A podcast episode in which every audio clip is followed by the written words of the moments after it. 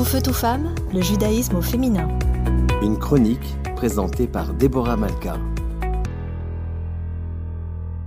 Arrête d'être trop gentille. Si à chaque fois que l'on m'avait dit cette phrase, j'avais reçu un dollar, je vous assure que j'aurais pu racheter la Trump Tower dans lequel j'habitais du temps où je vivais à New York.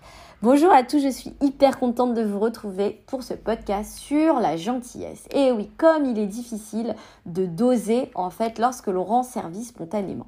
Pour ma part, j'ai souvent eu euh, l'impression d'être utilisée, euh, que l'on me prenait souvent pour un seul service. On prend Juju Davis quand on a besoin et on la laisse sur le bas-côté comme un produit, même pas éco, réutilisable. Pendant des années, j'ai eu ce sentiment assez négatif d'avoir été justement prise pour une imbécile. Bon, à ma décharge, en tant que juif, c'est pas facile de s'y retrouver, surtout quand on a un pied dans la Torah et un pied euh, sur Madison Avenue à écouter Fun Radio.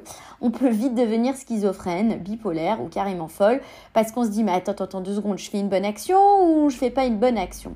Pour remédier en fait à tout ça, parce que j'en avais marre d'entendre à chaque fois, ouais, mais toi, tu vois, joujou, euh, tu te fais avoir à chaque fois, c'est limite de ta faute si t'es trop gentil. J'avais entamé justement une thérapie pour apprendre le concept du non, hein, parce que bon, c'est un concept assez simple, mais qui est à la fois très compliqué.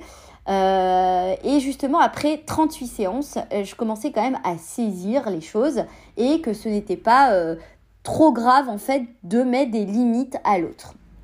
Mais peu à peu que je prenais confiance en moi sur ce sujet, je devenais une personne qui me ressemblait de moins en moins.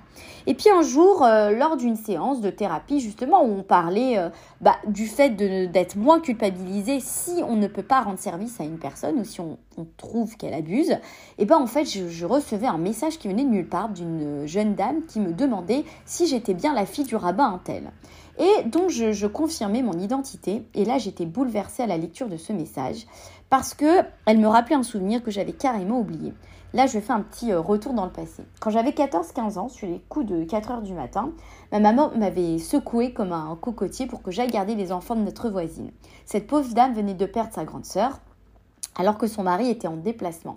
Moi, le regard euh, complètement hagard, la laine aussi fraîche qu'un vampire euh, devant une gousse d'ail. Je me souviens avoir enfilé le premier truc qui m'était tombé dessus et j'étais partie justement rendre service à cette ah bah, cette voisine sur les ordres de ma maman où je devais garder en fait ses enfants le temps que la qu'elle aille à l'hôpital euh, identifier sa sœur. Et cette nuit-là, en fait, bah, je m'étais affalée euh, comme une crêpe sur le canapé.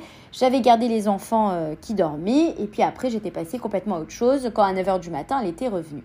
Et cette jeune fille, en m'envoyant ce message, m'avait dit, écoutez, vous pouvez pas savoir à, tel, à quel point j'étais soulagée de vous voir débarquer parce que moi, à l'époque, j'avais que 9 ans et je, je, venais de perdre ma, ma tante et j'étais très très angoissée de rester seule à garder mes frères et sœurs. Et quand je vous ai vu arriver bah finalement j'ai pu dormir sereinement.